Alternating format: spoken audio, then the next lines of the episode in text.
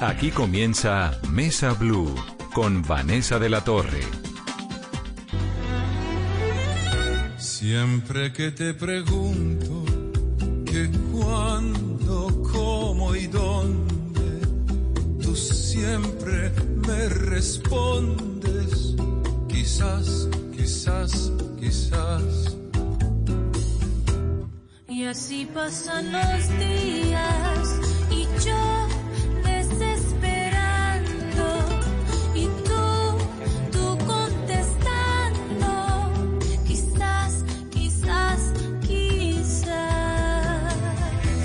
Estás perdiendo el tiempo pensando, pensando. Muy buenas noches y bienvenidos a Mesa Blue. Están oyendo ustedes a Andrea Bocelli que está cantando y que además contó hoy al mundo que tuvo coronavirus, que ya superó la enfermedad y que ahora este cantante que tiene 61 años ha decidido, Carolina, donar el plasma de su sangre para un estudio con el cual se está haciendo un tratamiento experimental para pacientes graves de COVID-19.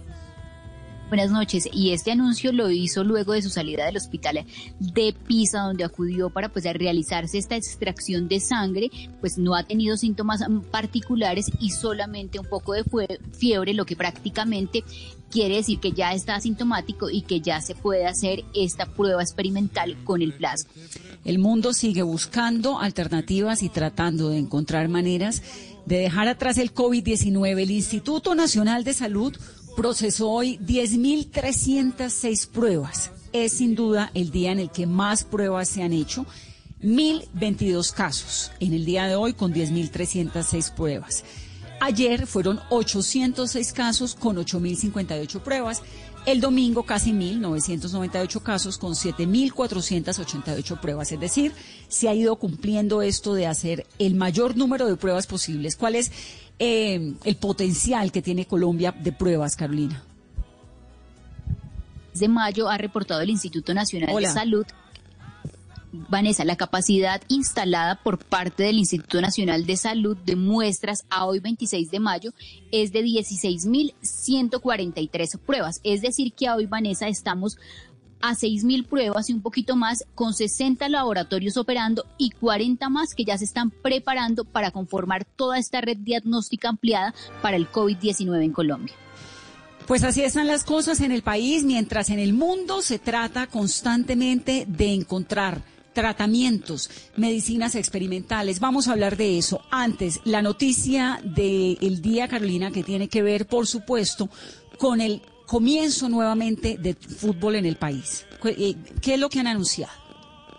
Vanessa, son tres anuncios importantes y que estaba esperando en un país como Colombia, en donde todos los fines de semana y desde el miércoles hay fútbol en el país. Tres anuncios importantes. Regresan los entrenamientos individuales desde el 8 de junio. 20 días después, pues, casi iniciando julio, ya empezarán los entrenamientos grupales luego de hacer todas las pruebas a los jugadores, las pruebas requeridas y definir de qué manera van a hacer y con, bajo qué protocolos. Y en agosto ya estaría previsto, Vanessa, el regreso de la Liga del Fútbol Colombiano. Esto fue primicia en Blog Deportivo. El anuncio lo hizo el ministro del Deporte, Ernesto Lucena. Y obviamente, pues Colombia es un país totalmente futbolero. ¿Está don Javi con nosotros? Hola Vanessa. Don Javi, me encanta. Esto sí, pues es que es ya meterle una luz distinta a la noche de Mesa Blue. Tan divina. ¿Cómo vamos? ¿Bien todos? Sí. Es una, es una super noticia para el fútbol, ¿no? ¿Cómo va a ser eso? Pero no, lo, sabe que no entiendo lo de que van a entrenar solos, ¿no han venido entrenando solos hasta ahora? Pues eh, digamos que no, no se había dado la licencia para los entrenamientos individuales. De pronto los eh, futbolistas en las casas eh, eh, establecerían algún plan de trabajo, pero, pero eh, todo eso de entrenar en las casas no tiene ningún efecto, em- empezando porque eh, no todos tienen la, la, la misma área. Eh, las casas uno vive en apartamentos pequeños, otros en áreas mucho más grandes, entonces no hay un entrenamiento eh, que se pueda mm, establecer como bien dirigido para que empiecen a recuperarse muscularmente los futbolistas. Lo peor que ha podido pasar es la inactividad durante todo este tiempo, porque ellos tienen una huella física y esa huella física eh, exigía cierto mantenimiento que no en todos los casos se ha podido dar. Por eso ahora se habla de entrenamiento individual a partir del 8 para que eh, se puedan eh, tener planes de trabajo específicos, diferenciados, porque todos tienen una masa muscular eh, distinta y unas condiciones diferentes que van desde la edad hasta, hasta la corpulencia, como para que nos entiendan. Entonces, y esos entre- entrenamientos individuales son, pues como su nombre lo indica, cada uno en dónde, o van a abrir las canchas para que puedan ir y turnarse, o cómo es, cuál es como el mecanismo. Pues hay, hay, hay muchas maneras de, de hacerlo. eh, eh, pueden ser en una misma cancha, pero, pero no tienen eh, eh, manera de hacer ningún tipo de trabajo colectivo. Es decir, eh, tomar en, en un espacio a tres, cuatro jugadores, pero a una distancia considerable, haciendo algunos movimientos diseñados por los preparadores físicos y, y ahí van, digamos, soltando muscularmente hasta que ya llegue el- la autorización para hacer un trabajo grupal. Pero lo pueden hacer en, mi- en el mismo escenario, en la misma cancha de entrenamiento, lo pueden hacer por turnos, eh, pero trabajos con un preparador físico que les da una tarea, dice, usted tiene que hacer este, este movimiento, hacer tantos piques, eh, se tiene que mover lateralmente en tantas oportunidades, o si ya tienen más confianza, porque hoy en día el fútbol se trabaja siempre con balón desde, desde el principio del reacondicionamiento físico, entonces puede ser que, que lo pongan a hacer trabajos eh, con balón, con conos y demás implementos que ayudan a, a que el jugador de fútbol vaya tomando la forma. Entonces arrancan los entrenamientos individuales el 8 de junio y supongo que cada club organiza cómo va a ser la logística de sus jugadores, ¿no? Claro, claro. pe- pero esa logística tiene, tiene aparte de, eh, la sabiduría de su preparador físico, eh, tiene que tener también unos protocolos que todavía esos protocolos no, no, no nos los han revelado, que son los que el próximo viernes en una reunión del ministro de Deporte con el presidente de la Federación se van a dar a conocer, porque la Di Mayor, la rama profesional, presentó esos protocolos pero eh, en su mayoría fueron, fueron rechazados. Es decir, se consideró eh, un protocolo muy, muy pobre frente a eh, las metas que tiene el Ministerio de Salud. Entonces, si bien se tomaron de ahí, como bien lo reconoce el ministro, se tomaron al- algunos de los protocolos, eh, también es cierto que la mayoría eh, vienen del ministerio. Y no sé qué tantos, porque esa parte no la hemos podido averiguar, qué tantos se recogieron de los eh, jugadores de fútbol que hicieron también un trabajo muy serio a, través de eh, científicos muy reconocidos, epidemiólogos de, alta talla y, de puestos muy, muy sobresalientes hoy en día en su trabajo, eh, que reñían con lo que eh, había mostrado en principio la, la DIMAYOR como oferta, ¿no? ¿Y qué modelos en el mundo se han seguido? Digamos que cómo han ido despertando el fútbol en otros países del mundo. Pues, ¿qué ha, qué ha pasado, eh, Vanessa? El- la primera liga en arrancar ha sido la de Alemania, que hoy tuvo varios partidos. Eh, mm, Alemania, pues, eh, ha sido un, eh, país referente para todo, para todo el mundo. Inglaterra no ha querido arrancar. E inclusive algunos de los jugadores más importantes del fútbol inglés han manifestado que ellos no están en condiciones de asumir el riesgo de llevar el coronavirus a sus casas. Entonces Inglaterra se debate entre ese tema, eh, va a haber una reunión de capitanes, también hay programada una reunión de los dueños de los eh, equipos de fútbol, de los eh, propietarios o presidentes, para establecer cuándo se puede volver. Tebas, el de la Liga Española, ya ha manifestado el regreso en el mes de junio. Italia también está tirando un pulso, pero todavía no, no, no se ha eh, eh, establecido con precisión eh, cómo será el regreso. Entonces, digamos que por ahora el único fútbol que estamos viendo es el de Alemania y mientras Alemania no presente ningún tipo de conflicto, siempre habrá una esperanza de que ese modelo pueda ser eh, copiado y mejorado, si es posible, en otros lugares. La gente aquí se pregunta, porque esa es la pregunta que hay, ¿y por qué Alemania sí, Colombia no? ¿Por qué España sí? Y, y, eh, Colombia no, por una razón fundamental, y es que allá ya pasaron los momentos más críticos de la pandemia. Nosotros eh, estamos viviendo el momento más difícil, sobre todo con vecinos que tienen grandes signos de interrogación, como el caso de Venezuela, y Brasil, que se ha convertido en el país que más muertes está en este momento aportando como consecuencia del coronavirus. Entonces, América Latina va a ser eh, la, la, la zona donde más difícil va a ser recuperar la normalidad del fútbol.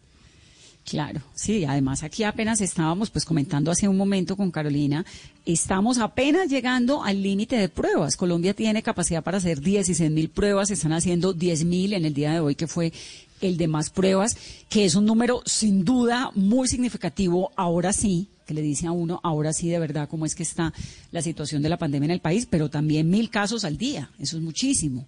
En Alemania, pues ya los resultados son distintos.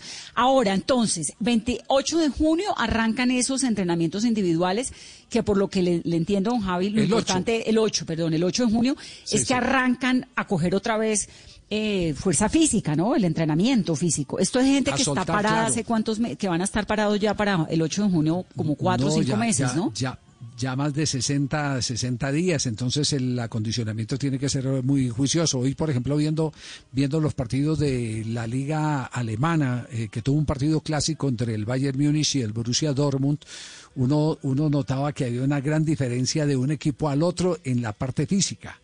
Y, y- el técnico del Borussia tuvo que hacer cambios muy temprano porque sus jugadores no le no le daban no le daban físicamente. Entonces tuvo que refrescar renovar el equipo y, y todo eso eh, tiene por supuesto incidencia en el desarrollo de- del partido pero pero aquí lo más importante es saber eh, qué momentos de fatiga afortunadamente eso ya se mide eh, Vanessa qué momentos de fatiga hay en el jugador de fútbol dentro de la competencia porque todos trabajan con un GPS puesto que le dice al director técnico, hermano, sáquelo ya, porque este se te va a reventar, porque este ya tiene tantas pulsaciones, porque eh, su nivel de cansancio es de tal magnitud y puede sufrir una lesión muscular.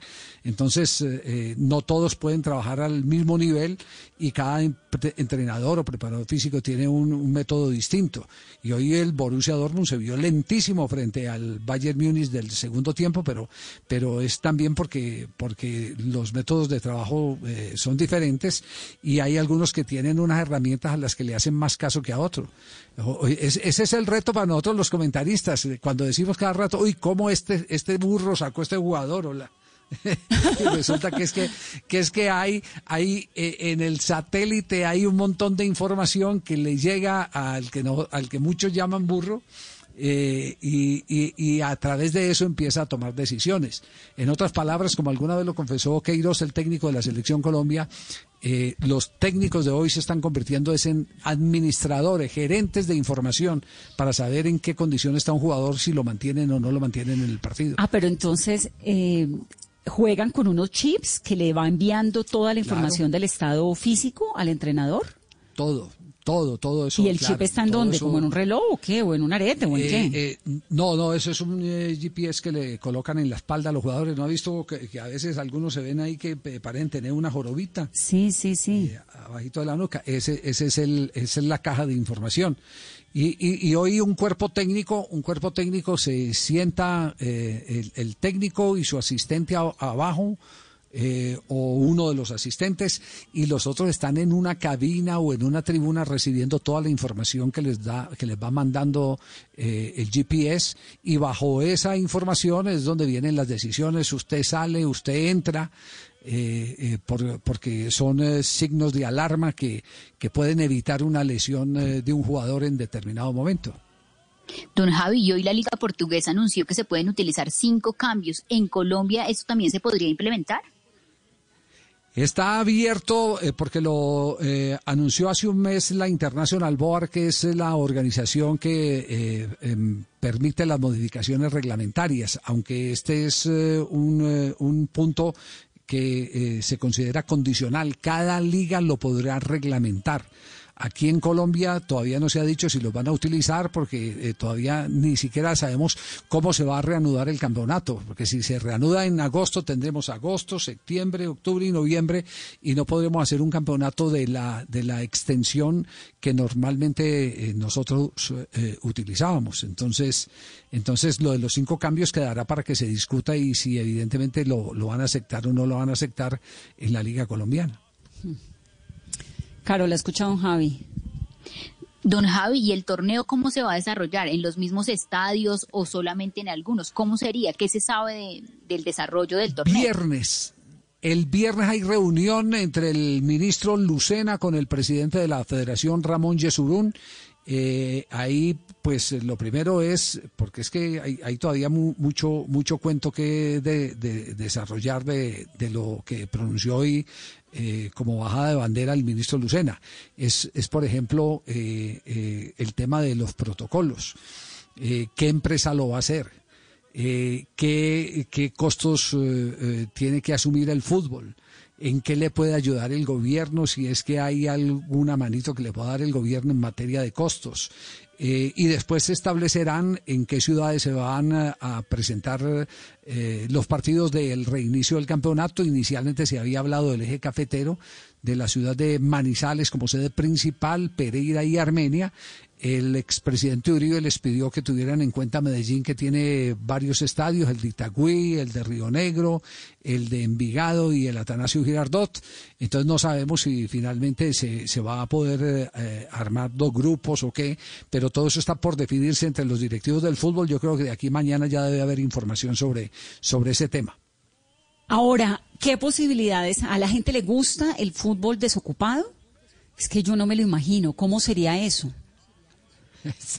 Hoy hablamos en el, programa nuestro con John Córdoba, el colombiano que marcó gol ayer, que llegó a 11 goles en la Bundesliga.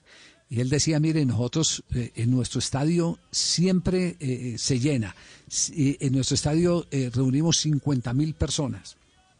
Y ustedes no saben lo nostálgico que uno se siente eh, llegar a un estadio y sin sentir que la gente disfrute de, de- una gambeta o de un gol, que esa soledad a veces asusta y que los saca ellos de contexto.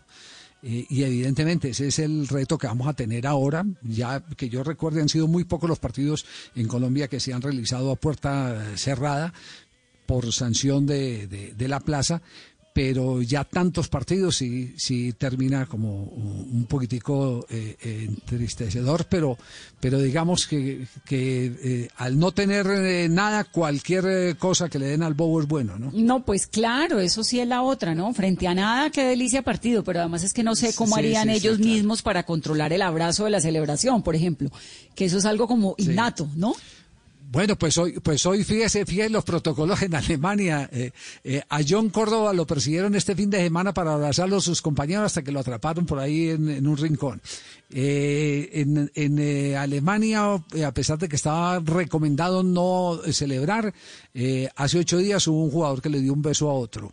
Y hoy en uno de los partidos hubo una especie de fricción que llevó a uno a agarrar del pescuezo al otro. Entonces, los protocolos esos de que guarden la distancia, que no celebren, que este que lo otro, no todas las veces se pueden controlar porque el fútbol es un tema eh, netamente de emociones, de reacciones, emociones. De absoluta pasión. Don Javi, entonces el viernes vamos a saber más detalles, pero lo que sabemos El hasta viernes. ahora es que arrancan ya la otra semana, que es 8 de junio, los entrenamientos Sí. individuales y que comienzan a, a entregarnos información de cuándo vamos a ver un partido, ¿no? Sí, sí, sí, en agosto, en agosto, aunque el ministro abrió una puerta, eh, dijo puede, puede que, que a finales de julio, eh, en la última semana, eh, podría ser, bueno, no sé, lo que pasa es que tenemos, tenemos eh, final de junio, de junio tre- 30, eso creo que cae un fin de semana, sí. A ver, yo miro aquí que yo tengo el calendario. A ver, yo miro que yo también junio. tengo aquí calendario. Final de junio, no, el 30 de junio cae un martes. 27 y 28 de junio son Puede ser sábado y 27, domingo. 28. ¿De junio? Puede ser en esa, eh, de junio, sí. De julio, perdón. De julio Ah, sería. de sí, Sí. de julio.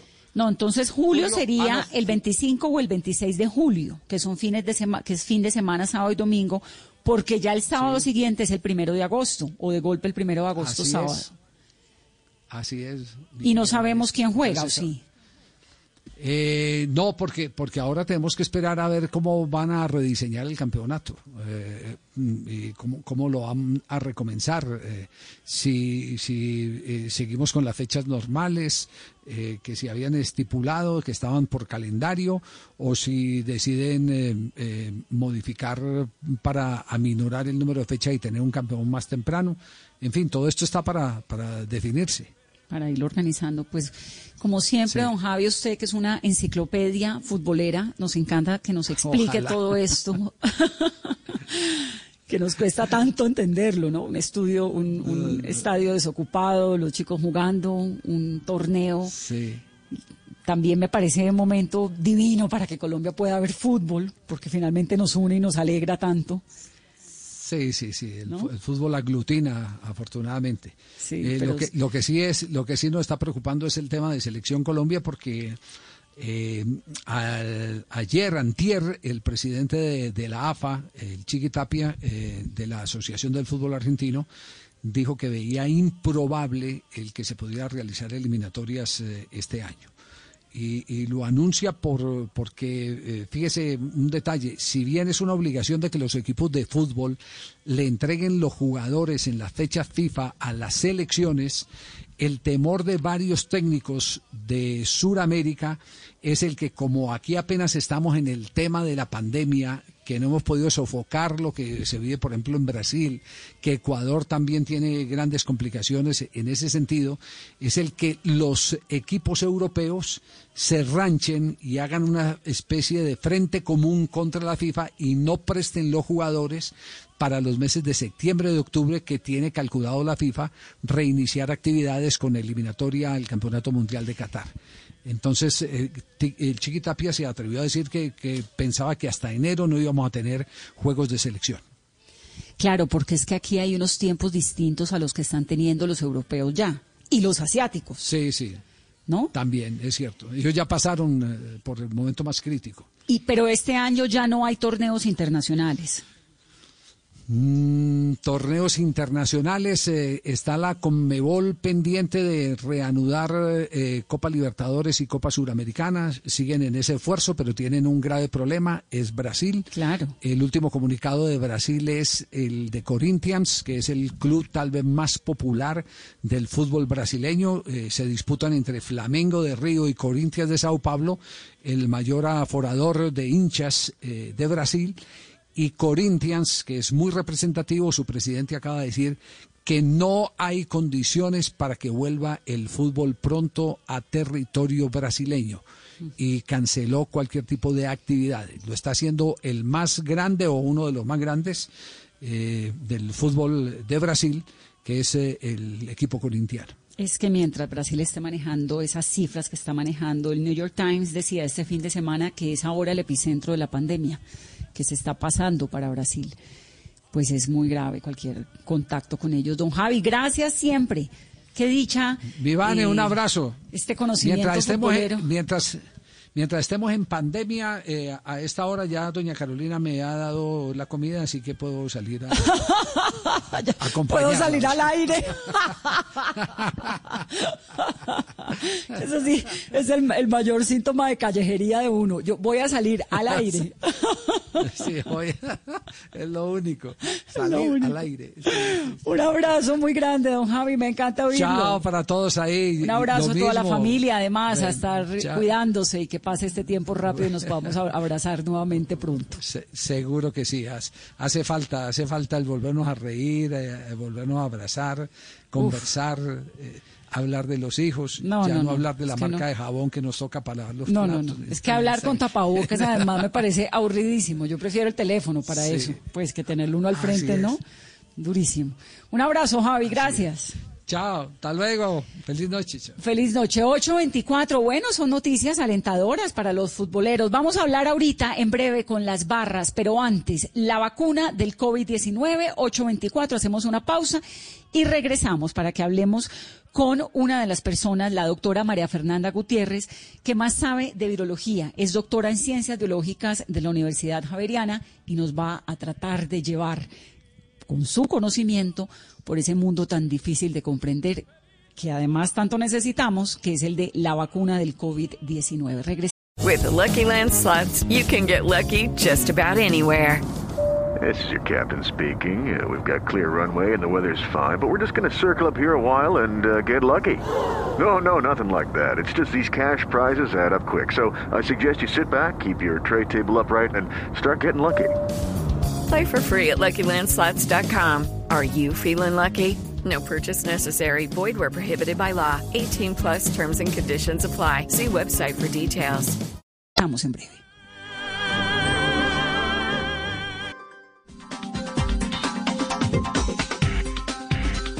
Son las 8.29 minutos de la noche. El mundo corre, tiene sus equipos científicos más entrenados como nunca antes en la historia, tratando de encontrarle una solución al COVID-19. La doctora María Fernanda Gutiérrez es experta en virología y es doctora en ciencias biológicas de la Universidad Javeriana. Doctora Gutiérrez, bienvenida a Mesa Blue. Buenas noches, ¿cómo están? Bien, pues aquí todas las noches nos preguntamos y, y, qué sigue y cómo funciona lo de la vacuna, cuándo va a estar. Estaba leyendo hace algunos momentos que Estados Unidos está apostándole a tener vacuna para diciembre, que hay otros que ya comenzaron, que hay, bueno, ¿cuál es su opinión? ¿Para qué, cómo se hace una vacuna? Arranquemos como por ahí, más bien. Bueno, eh, la razón por la cual se demora es exactamente esa, es por la manera como se hace. Eh, la vacuna, para hacer una vacuna hay que pasar varios, varios etapas. Eh, la primera de ellas es eh, conocer el virus y, y, ver en dónde, en dónde crece, es decir, que crezca en células, mirarlo, caracterizar el virus, saber qué virus es, saber cómo es, saber en dónde crece, entender cómo, cómo infecta. Todas esas cosas es lo primero que, que se hace. Una vez eh, ya más o menos se, se, conoce el virus, se busca en el virus que, cuál es el pedazo que induce la producción de anticuerpos. En general, anticuerpos y memoria inmunológica son las dos cosas que necesita el sistema inmune eh, producir fuertemente. Entonces, eso es un pedacito del virus, no es todo el virus. Entonces, buscar ese pedacito. Y lo, una vez tienen ese pedacito ya caracterizado, entonces empiezan a producir, a, a producir el, el, producto inicial. El producto inicial es un producto que se caracterice porque no es patógeno, es decir, no es el virus como tal, eh, pero sí es, eh, pero es, pero debe despertar muy bien la respuesta inmunológica. Puede ser solamente el pedacito ese que despierta la respuesta o puede ser todo el virus completo pero muerto o atenuado.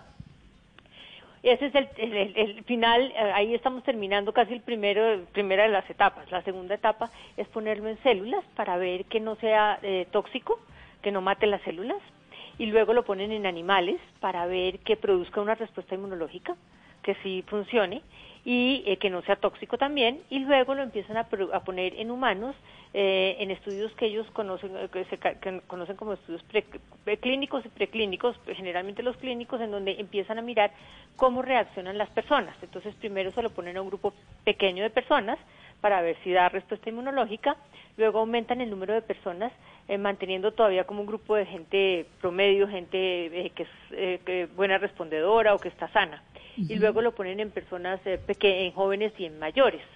Es decir, ellos tratan de cubrir todas las edades antes de que salga al mercado y después lo ponen en un grupo bastante grande de gente para ver que definitivamente no tenga ningún efecto adverso. Y este proceso se demora 40 años, como en el caso del VIH, o ¿No? pues, como el caso del VIH, todavía la vacuna de VIH no hay. Claro, es que llevamos 40 años. Sí, es que no todos los, los procesos, eh, se, es decir, no todos los virus se han dejado de hacer vacuna. El dengue, por ejemplo, no tenemos vacuna contra el dengue, no tenemos vacuna contra el SIDA. Eh, el cálculo, pues, de, de, este, este es un virus que, pues, su ácido nucleico es RNA, es, es decir, es un virus de los que sí se ha dejado hacer vacuna. Eh, la vacuna, por ejemplo, del sarampión, la vacuna de polio, son de virus eh, que tienen solamente un RNA. Eh, eso le da a uno como esperancitas de que este sí se va a poder hacer vacuna, entonces por eso está trabajando duro para hacer la vacuna. El proceso podría ser muy largo, podría ser de 5, 6, 7 años, inclusive de hasta más, si lo que uno quiere mirar es si la población a largo plazo no tiene efectos eh, eh, secundarios o malos, es decir, que la vacuna no produzca nada a largo plazo. Eso no lo vamos a, a, a, ese, a, ese, a esa etapa no vamos a llegar. Esa etapa ya, se, ya se, se ve cuando la vacuna está funcionando en la población. Claro, entonces, antes de que vayamos a las personas, que es como ya la etapa final, y ahí hay un montón de preguntas sobre cómo escogen a la gente, si se voluntarizan, si eh, les pagan, digamos, todo eso. Quiero otra vez devolverme al primer al segundo paso. El primero es caracterizar el virus, ¿no? Que es cuando Sí, es cogen, conocerlo bien. entenderlo. El virus no hemos podido saber si es un organismo vivo o muerto, o es No, un organismo. ¿No se sabe o sí se sabe? Claro, lo que pasa es que hay dos, hay dos líneas de pensamiento. Unos que dicen que no está vivo porque si no está dentro de la célula no se puede multiplicar. Y otros que dicen, como yo, que dicen que sí está vivo porque eh, se multiplica muy bien aunque esté dentro de la célula. Pero yo digo que uno, eh, yo, yo, yo mi, mi, mi manera de pensar es que cuando fue- usted fue al colegio le enseñaron que vivo era que nacía, crecía, se reproducía y moría. ¿Cierto? Y eso hace el virus. Exactamente, los virus nacen, crecen, se reproducen y mueren divinamente. Ahora, ¿dónde se reproduzcan? Pues eso sí, no, pues esa no fue la parte que nos enseñaron en el colegio. Pero en principio, yo personalmente creo que sí está vivo, no lo dudo, pero pues hay una línea de pensamiento que dice que no es vivo porque no, no, no necesita una célula para multiplicarse. Pero bueno, ese, esa discusión no está a la venta ahorita. Claro. Eh, ese problema no es. El virus ya lo, ya lo tienen caracterizado, ya saben cómo qué ácido nucleico tiene, ya saben de qué tamaño es, ya saben, eh, tienen sus proteínas. Es más, en- aquí en Colombia ya secuenciaron su genoma. Claro, en decir que Medellín, ya está ¿no? muy bien estudiado, sí señora. Sí, entonces, el virus está listo, caracterizado, estudiado, que es saber cómo funciona, qué tiene, de qué está hecho todo esto. Sí. El segundo paso, que fue donde me perdí, es encontrar cuál es la parte del virus que se reproduce en la célula. No, la parte del virus que induce una respuesta inmunológica en la persona a la que infecta. Es Porque decir, no cuál es la parte del virus que cuando me entra a mi cuerpo, mi cuerpo se altera. No, produce anticuerpos. La, la par- porque hay una, es decir, el mi cuerpo se altera porque el virus entra a mi cuerpo, entra a las células y las rompe. Por eso generalmente se altera. O porque produce una, o porque, es decir, la, la manera para producir enfermedad es muy variada. Eh, esa no es la que estamos discutiendo. La que estamos discutiendo es qué pedacito del virus, que normalmente es lo más externo que tiene, es la que eh, despierta la respuesta inmunológica, la que produce anticuerpos que es lo que nosotros necesitamos tener. Nosotros necesitamos para que la vacuna funcione, tenemos que tener muy buenos anticuerpos, los anticuerpos que sean, se llaman neutralizantes, y lo otro que tenemos que tener es que una memoria inmunológica para que esa respuesta nos dure para toda la vida y no nos tengan que vacunar cada rato. Ok. Ahora, el virus lo que hace cuando entra al organismo es qué? ¿Por qué produce esa respuesta inmunológica que es el- que, que le hace daño al cuerpo? Porque lo Ah, que porque- entiendo es que el cuerpo por defenderse termina teniendo Sí. pues unas afectaciones, ¿no? Pero es que este virus en particular eh, produce, además de romper unas células eh, que infecta, pero lo que produce unas, es una cascada de, de- eh, una cascada inmunológica muy agresiva que termina agrediendo al cuerpo. Pero esa es la, la manera como mm, produce lesión, que no tiene nada que ver con la mane- con la con el efecto de la vacuna. La vacuna es otra cosa.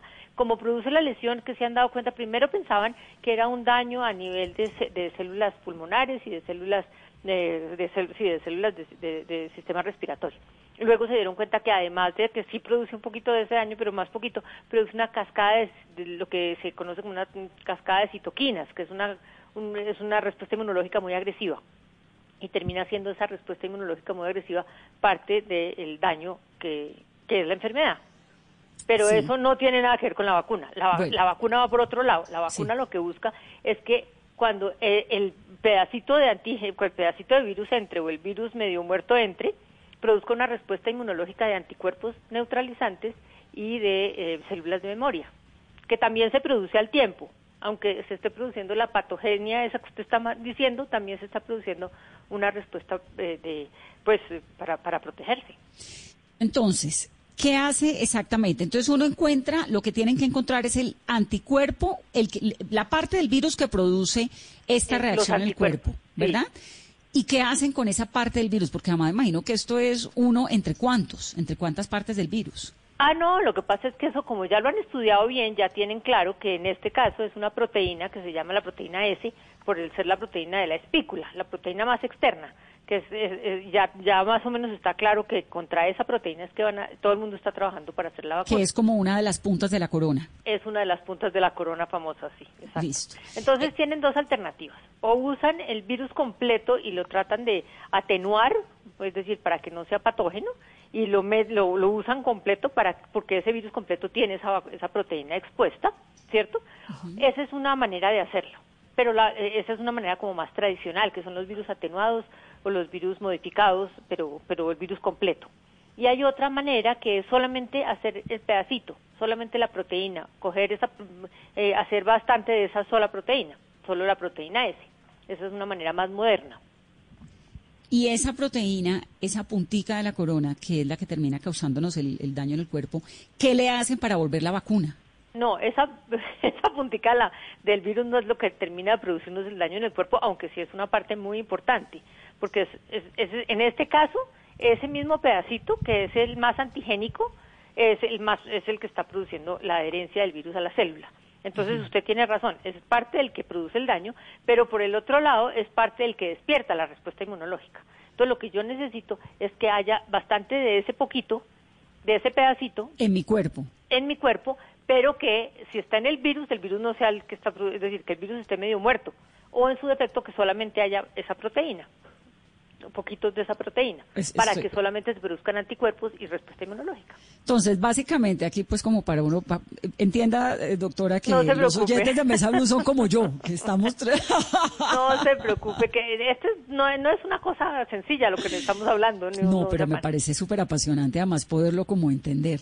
Lo que no puedo entender es por qué me tienen que poner a mí en el cuerpo parte de esa eh, proteína que es dañina del virus para que mi cuerpo reaccione. es Eso no que lo esa proteína cuando está sola no es dañina.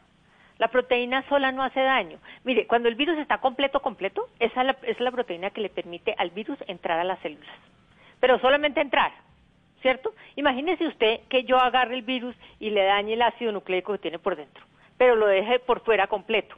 Entonces, cuando llega el virus, entra, pero no produce daño porque es que el, el- daño no lo produce esa proteína, el daño lo produce el virus completo, así es decir, entrando, eh, hay un proceso de adherencia, de pegarse a la célula, luego penetración, que es entrar, y luego reproducción del virus adentro. Pero si entra el virus y no se puede reproducir, no produce daño.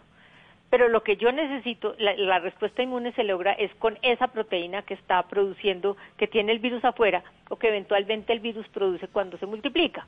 Pero en general son dos cosas distintas, el virus patógeno, que es el virus infeccioso, que es el virus que yo me gano en, en la calle, etcétera, que la vacuna, porque la vacuna es solamente ese pedacito de proteína, o la proteína completa, pero solo la proteína, o el virus completo, pero dañado por dentro, que no se puede multiplicar cuando, cuando me lo ponen. Entonces vuelve a quedar de nuevo solo la proteína expuesta. Claro. Yo necesito que mi respuesta inmune reaccione contra esa proteína, porque contra esa proteína, si yo produzco anticuerpos contra esa proteína, cuando yo esté en la calle y recibo el virus, esos anticuerpos van a evitar que el, que el, que el virus entre a mis células. Por eso es que yo necesito tener esos anticuerpos. Qué maravilla. Carolina, ¿está entendiendo? ¿En qué parte Un se quedó? poquito. No, no, no, yo me quedé en la explicación de Vanessa, que es clarísimo. La coronita, la parte de arriba, que es la proteína, la espícula. No, pues Sí. es que eso es coronavirus para dummies. Es- Pero la espícula, estamos hablando de esa espícula que es la puntica de la corona, como ustedes lo están diciendo. Sí. Y eso es lo que Hemos entendido. Pasamos el parcial, pro- eh, doctora. ya casi, más o menos, pero no importa, sigamos. Entonces, una vez, bueno, entonces, ¿en qué estado de la investigación científica están cuando le dicen a uno que los, pues porque además es lo que decíamos hace un momento, que la gran angustia del COVID-19, pues es que es una pandemia como tan impredecible cada vez, ahora que usted hablaba de los síntomas y de lo que hace dentro del cuerpo, yo le decía a Carolina más temprano que los lunes, en este caso martes, estoy muy agobiada porque creo que leo tanta prensa el fin de semana que uno se despierta muy angustiado en el comienzo de la semana. Este fin de semana, la BBC y el New York Times traían un par de artículos donde explicaban lo que usted nos estaba diciendo ahorita hace un momento, que inicialmente se pensaba que el daño era solamente a nivel respiratorio y que comenzaron a ver ahora que es que esto afecta el páncreas, el hígado, el riñón, ¿no? Que puede el corazón, es decir, que puede realmente causar unos una, tener unas consecuencias en todo el organismo muy delicadas.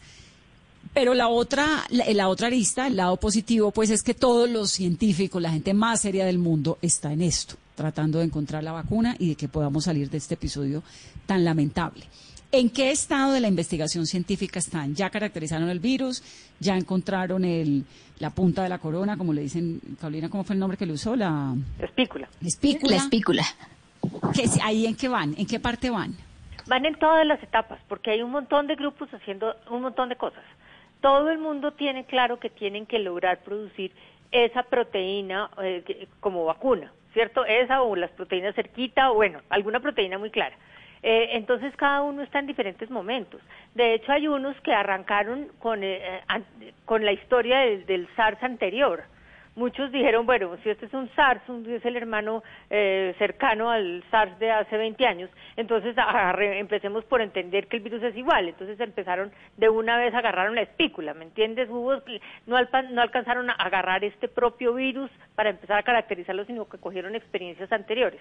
Que les haya funcionado o no les ha funcionado es otra discusión. Pero entonces, para ahorrar tiempo, porque esto ha sido una carrera de tiempo, están haciendo varias cosas. Unos agarraron la historia del MERS y del SARS y siguieron de ahí. Otros empezaron a trabajar del virus cero kilómetros, los, los chinos que lo aislaron muy temprano. Eh, y empezaron a trabajar, pero eh, como hay tantas etapas, entonces pues tienen que estar trabajando con varias, yo, yo, yo, yo calculo que están trabajando un poquitico con varias etapas a la vez, entonces están suponiendo esto y bajo ese supuesto trabajan este, cada uno de los pasos para, para lograr tener todas las etapas muy rápido, porque eh, el, el- el proceso podría ser de dos años fácilmente. Si, si no si no se si no tienen errores podría ser de dos años. Pero necesitan sacarlo en un año. Entonces cómo pueden hacerlo pues tienen que estar suponiendo que es la espícula y de una vez agarrando la espícula que ya suponen y empezar a producir la espícula de la manera como ellos la quieran producir y de una vez estar empezando a, traba- a trabajar eso en células para ver que no produzca ningún daño sobre la célula. Y seguramente ya están empezando a pensar en ponerla en, animales. Entonces mm, tienen una gama de animales que pues que no son fáciles eh, en principio se sabe que son los monos pero los monos pues no son fáciles de manejar. Entonces eh, empiezan a trabajar con animales más pequeños. Pero todas esas son las etapas que cada una de estas empresas está empresas o centros de investigación está cumpliendo para lograr tener la vacuna con todas las etapas sin saltarse ninguna, pero en tiempos más cortos. En tiempo muy corto. ¿Cuánto tiempo es usualmente el testeo en animales? Eh, eso depende del animal también, porque pues, depende de qué animal es y de cuánto tiempo se demora en responder y en, en- en tener lo que ellos están buscando. Normalmente en, en- lo que necesitan en animales es buscar un animal que se deje infectar por el virus. No todos los animales se dejan infectar. Yo no puedo agarrar cualquier animal e infectarlo y esperar que me produzca infección, como en el humano. Entonces tienen que buscar un animal que sea lo más cercano en respuesta y en, y en, y en, eh, que, que- que le pase lo más o menos lo, más- lo mismo que el humano y empezar a mirar en, en ese animal si se produce una respuesta inmunológica que valga la pena y si en ese animal no se produce una, una, una lesión y si en ese animal no se produce un efecto tóxico. Entonces eso depende del animal. El animal es clave en el, en el estudio. Y luego si viene ya la parte de los humanos. Y luego viene otra vez la parte de los humanos, empiezan con grupos pequeños. Eh, hace como dos meses eh, ya los chinos estaban diciendo que tenían un grupo de, de humanos en, en, en, en, en primeros estudios, que todo el mundo decía, uy, qué rápido, porque es que no llevábamos ni seis meses. Entonces, pues, pero ya se ha dicho mucho, se ha dicho mucho, ya hay varios grupos que están diciendo que ya están en, en estadios eh, preclínicos y clínicos. Pero esas Du- cosas no son no son tan públicas, ¿no? Eso la gente no los cuenta. Ellos no dicen ya estamos, ya hicimos, ya hicimos. No, eso cada uno tiene su manera de producirlo y va a ganar, eh, aunque aunque traten de no considerarlo como una situación comercial. Es una situación, esto es una guerra comercial gigantesca. Doctora, ¿y cómo escogen esos primeros grupos para las pruebas? Pues eh, generalmente grupos de voluntarios en todos los países del mundo hay. Eh, y simplemente abren, que ellos tienen, se llaman criterios de inclusión.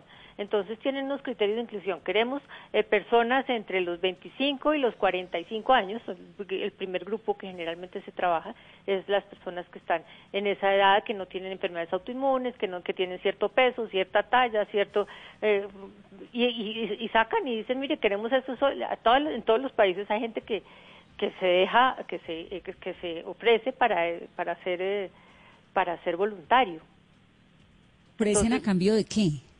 Pues a, a veces a cambio altruista y a veces a cambio les ofrecen no sé, cualquier no no es no es ético eh, venderlo, no es ético Claro. tener- ofrecer plata, eso no es ético. Entonces, pues tratan de hacerlo lo más ético eh, posible, pero pues mm, eh, por lo menos sí les ofrecen seguridad y vigilancia y control médico, ¿no? Que también es muy válido. Claro. Le ofrecemos que por el tiempo, por los próximos dos años, lo vamos a cuidar en todas sus situaciones médicas. Eso ya es muy válido. ¿Y qué consecuencias puede tener en el organismo de una persona una vacuna que no funcione? Pues- o simplemente no le pasa nada, o puede tener unas consecuencias Puede, dramáticas. puede ser cualquier cosa. Pero en general cuando llegan a los humanos ya llegan muy muy toreadas, muy ya han pasado por células, ya se sabe que no producen toxicidad en las células, ya han pasado por animales, ya se sabe que no le producen nada a los animales. Es decir, ya cuando llegan a humanos, aunque sean los primeros estudios, llegan ya con bastante, por lo menos son más pu- puede que no sean tan buenos y, eh, como vacuna, pero ya se sabe que no son eh, problemáticas. En general, cuando llegan a humanos es porque ya no tienen un efecto claramente tóxico ni claramente ni producen efectos adversos. ¿Usted se voluntarizaría para que le pusieran un testeo de, de vacuna contra el COVID-19? doctora? Yo sí, yo no tendría problema, pero es que yo soy particularmente tranquila. Pero yo sí, además que yo sé que esto no es, eh, es decir, no, no, no están jugando, ¿no? Eh, esto todo esto es muy serio y es muy responsable. Y cuando llegan allá está, la cosa está muy avanzada, muy Claro. avanzada. No es, eh, eh, no es un, sí, yo sí creo que es una competencia muy agresiva en este momento. Si uno mirara eh, cómo es la competencia a nivel de, de eso de competencia, es una competencia agresiva, pero no es una competencia irresponsable hay, hay mucha hay mucha plata hay mucho estudio hay muchas eh, pruebas y muchos eh, eh, soportes científicos que le dan a uno una seguridad importante es, es lo mismo, pues es decir, eh, muchas las, las vacunas nuevas se ponen y no sabemos nunca a 10 años qué va a pasar. Ahorita estamos, por ejemplo, terminando de hacer los estudios de, de, rotavirus, de la vacuna que salió hace como 10 años contra el rotavirus. Eh, y ya se está viendo pues que a 10 años no produce ningún efecto, pero pues mal que bien, estas vacunas pasaron muchas etapas muy importantes y se empezaron a producir, pero nunca pasaron 10 años de estudio. Claro, claro. Doctora, ¿y quién responde, por ejemplo, si a uno en ese experimento le pasa algo? Dios no lo quiera, uno se muera. Pues eso es parte, pero es que hay, hay unos acuerdos, ¿no? Cuando, cuando uno es voluntario, uno tiene unos acuerdos y uno firma un documento, un consentimiento informado que dice que él está consciente que puede tener todos esos riesgos.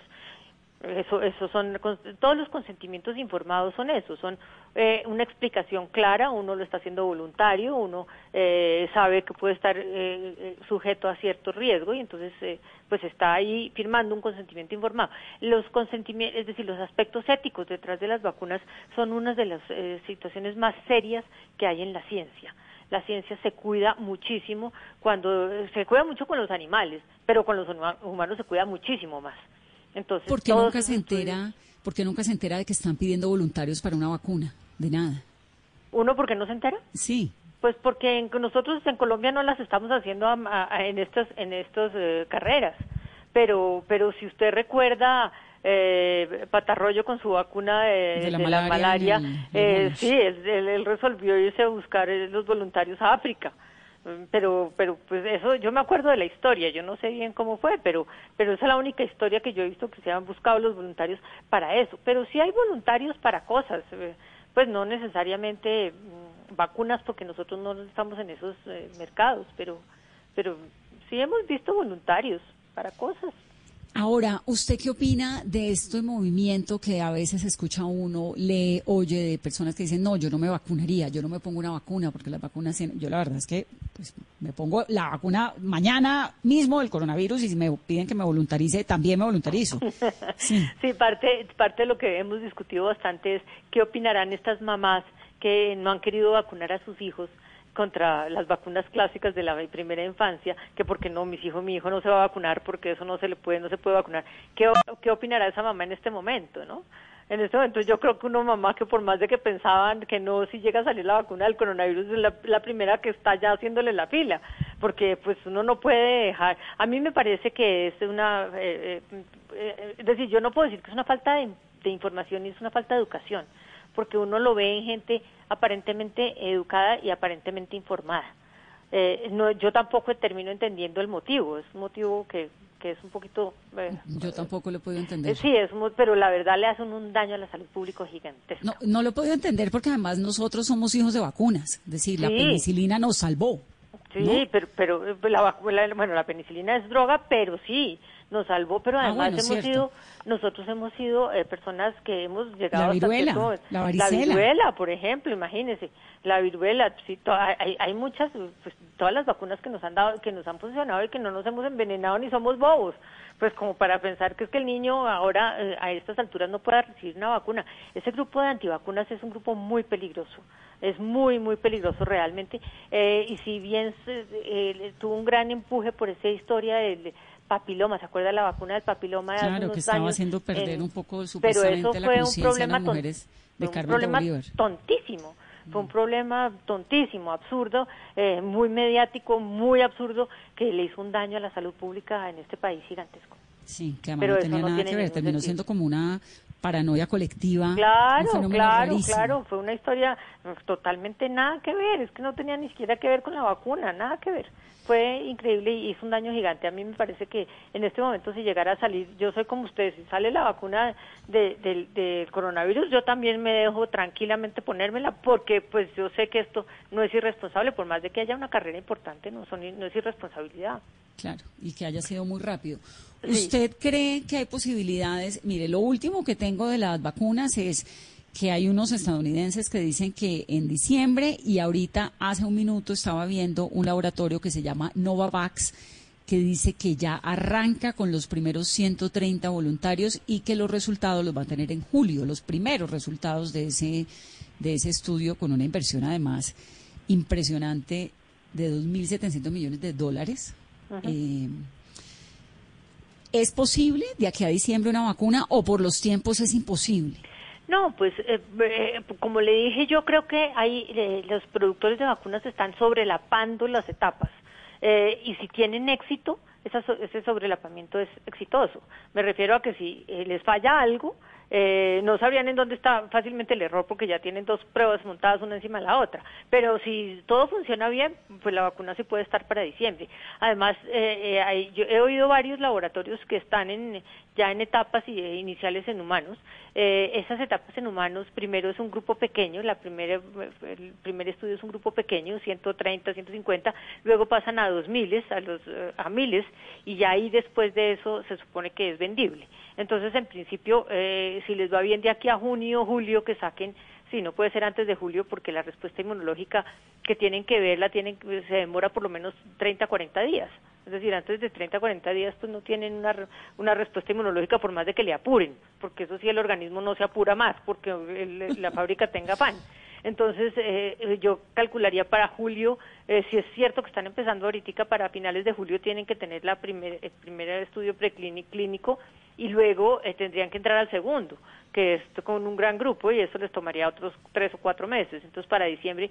El- pero el problema, una vez salga la vacuna, viene otro problema, que es muy importante, ¿cómo? y es la capacidad de producirla para el mundo entero. Claro. Porque una de las cosas que es importante es que la vacuna tiene que ser, que ser para todos y tiene que ser suficientemente económica para que la podamos tener todos. Es decir, en cantidad, en, en calidad y en capacidad de adquisición. Y eso es una eso es un reto gigantesco para estas, porque una cosa es producirla y otra cosa es producirla en masa para todo el mundo. Eso ¿qué les va a tomar tiempo. ¿Qué pasa, doctora, si de golpe los franceses logran hacer su vacuna y la patentan solamente, franceses digo porque se me ocurre, pero solamente ese laboratorio tiene la vacuna? ¿O qué pasa si en algún momento hay un laboratorio chino, hay un laboratorio francés, un estadounidense y un inglés al mismo tiempo que tienen lista preparada la vacuna? ¿No es posible cuatro patentes o todo el mundo se pone la misma vacuna? del mismo No, no, no, en el mundo puede haber varias vacunas simultáneamente. De hecho, con el rotavirus teníamos dos, y cuando arrancamos teníamos tres vacunas que caminaban simultáneas, y unos países tenían unas y otros países tenían otras. Entonces puede haber, pueden salir varias vacunas eh, y pueden salir simultáneamente sin tener un problema muy grande con respecto a, a- a que existan. Ahora, la siguiente discusión es si todas son igual de buenas, ¿no? Eh, Eso no lo no lo sabríamos, eso no eso eso sí va a ser más difícil porque una cosa es tener una vacuna buena y la otra cosa es comparar una vacuna con otra que también dice ser buena. ¿Y Eso cuál no lo vamos compra el gobierno? Porque claro, cuál eso va a comprar el el gobierno. gobierno para que le dé a su población. Eh, es que todas esas cosas me parece que es otro momento, pero además, ¿quién es capaz de producir vacuna para todo el mundo? No, no, no. Esa no. es una discusión gigantesca, porque tener, tener la vacuna es una cosa, pero producirla en esta escala es dificilísimo. Y para todo el mundo y que salga barata es dificilísimo. Y que nos llegue a todos es dificilísimo. Dificilísimo. A todo. todos me estoy refiriendo de verdad a todos. No a los, no a los ricos ni a los pobres, a todos. No, no, es que eh, como la pandemia nos está dando a todos por igual. Sí, por eso, pues eso no es, no es clasista, entonces la vacuna tiene que ser igual. Es que los retos son muy difíciles, son muchos y son cada cada momento es un reto a cual peor de difícil al anterior, ¿no? Porque no crea hacer la vacuna pasar de lograr que entre a células y después lograr que no produzca nada en células y después pasarla a animales. El problema con los animales es complicado porque necesitan unos ratones especiales que tengan el receptor que tiene el humano. Es, es que pues científicamente son unas cosas muy complicadas, pero si se logran eh, son muy importantes. Eh, si no se logran retrasan el proceso. Pues afortunadamente tenemos científicos y gente que nos llena de esperanza como usted, doctora, y que además tiene paciencia para explicarnos estas cosas tan minuciosas. Yo no sé si entendió, la si entendieron, la verdad. Yo entendí, yo espero que los oyentes hayan entendido un porcentaje. Pero que- la verdad es una es una de las cosas más bonitas que uno estudia en inmunología, cuando estudia inmunología y cuando estudia virología, entender cómo funcionan las vacunas y por qué se hacen como se hacen es bien chévere, es bien Es- chévere. Pero uy, claro no, que no. cuando uno le toca vivirlo como ahorita, se la sufre. pero además es un tema apasionante que toca, pues nos tocó en esta época, en- tratemos de entender un poquito en qué consiste. Muchas gracias, doctora. Bueno. Es María Fernanda Gutiérrez. Gracias por estar aquí con nosotros en Mesa Blue. Que estén muy bien. Hasta luego. 8.59, nos vamos, pero antes, oigan esto, es Gabo. Gabriel García Márquez, grabando el 7 de septiembre de 1977, día en que se firma el Tratado del Canal de Panamá, para la Biblioteca del Congreso de Washington, D.C.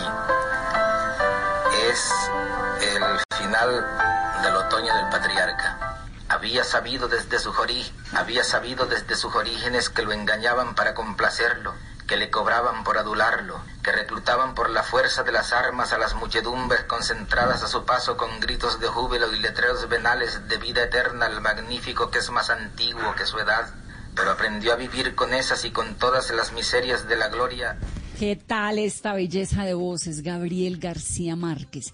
Mañana a las 6 de la tarde, la Embajada de Colombia en Washington está invitando a un evento que se llama Grandes Voces de la Literatura Colombiana.